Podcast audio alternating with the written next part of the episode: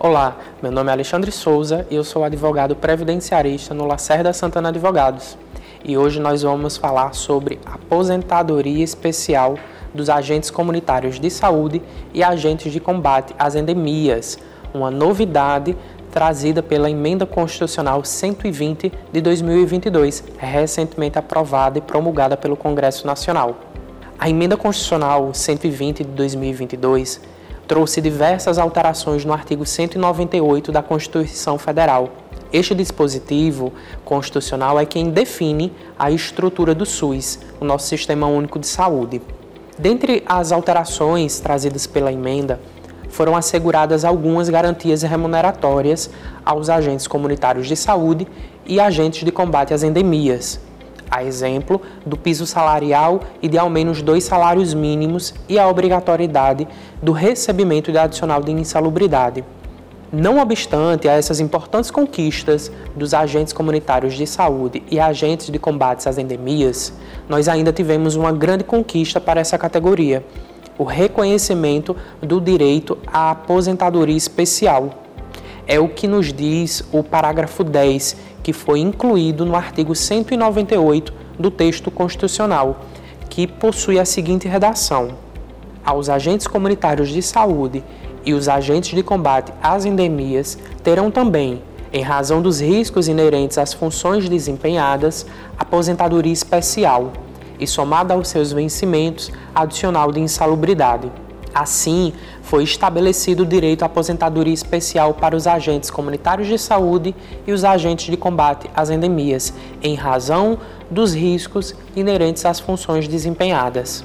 Reconheceu-se, portanto, o direito dessas categorias à aposentadoria especial, bem como o reconhecimento expresso dos riscos que estas profissões estão expostas. Há de se perceber que a norma constitucional não impõe a necessidade de verificação dos riscos, ao contrário, ela reconheceu de forma antecipada.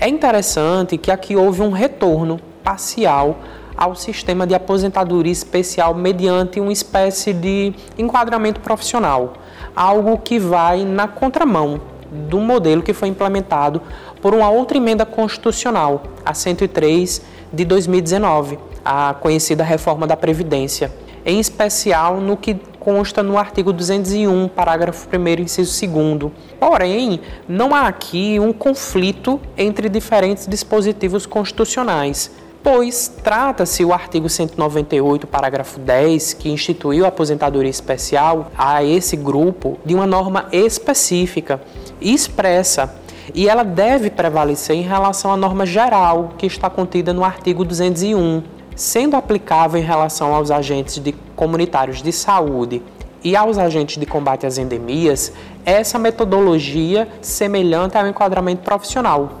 Mas afinal, o que seria aposentadoria especial?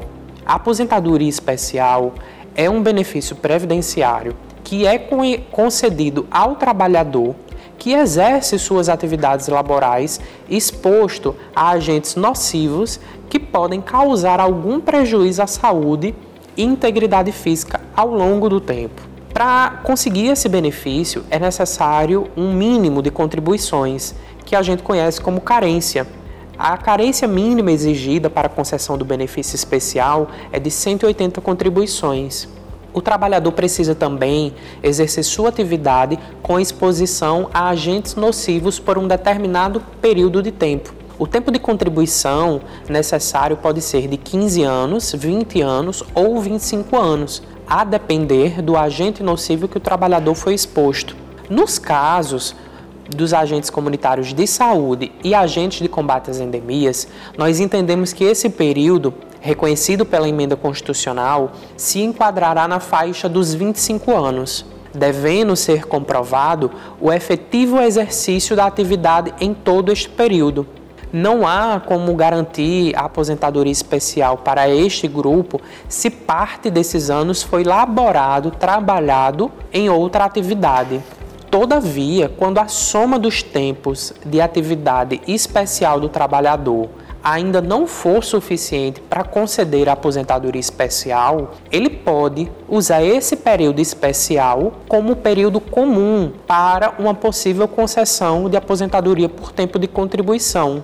Esse tempo de atividade especial deverá ser convertido para atividade comum mediante a aplicação de um multiplicador, que no caso dos homens será de um fator de 1.4 e para mulheres de 1.2. Isso significa dizer que para cada ano trabalhado será acrescido quatro meses de contribuição para homens e dois meses para as mulheres. É importante, todavia, lembrar que, como nesse caso o segurado pedirá aposentadoria por tempo de contribuição, valem as regras desta, inclusive a aplicação do fator previdenciário, que não incide nas aposentadorias especiais. Outro ponto de atenção é no caso de trabalhadores que não completaram os requisitos para requerer esse benefício antes da reforma da Previdência, que aconteceu em novembro de 2019. A reforma da Previdência trouxe diversas modificações no bojo da aposentadoria especial. Foram instituídas duas regras, uma de transição e uma outra permanente, além da vedação da conversão de tempo especial em comum laborado após a entrada em vigor da reforma. Na regra de transição, para quem já estava afiliado ao regime geral da Previdência até a entrada em vigor da reforma, o segurado deve preencher os seguintes requisitos: possuir 86 pontos para atividade especial de 25 anos de contribuição.